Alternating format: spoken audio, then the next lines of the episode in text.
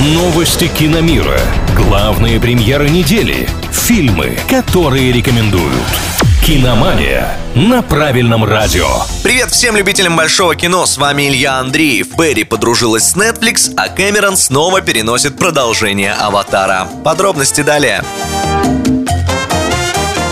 Если кто помнит, в далеком декабре 2009 на экраны вышел «Аватар» Джеймса Кэмерона. Картина о синих существах с планеты Пандора зрителю сильно понравилась, и постановщик, считай, тут же заявил, что продолжит историю. Причем, чтобы вышло оперативнее, снимать решил сразу не только вторую часть, но и последующие. И вот 12 лет спустя, в декабре 2021 мы получаем очередное сообщение о переносе премьер. «Аватар 3» выйдет в 24-м, а не 23-м, Четвертая часть теперь запланирована на 26 год, а пятая, соответственно, вместо ранее обещанного 27-го прибудет в кинотеатры только в 2028 Что интересно, «Аватару 2» в этот раз дату выхода не сменили. Дисней и Кэмерон все еще обещают показать фильм в следующем декабре. Только вот люди настроены скептически и все равно не верят, что все названные даты окончательные.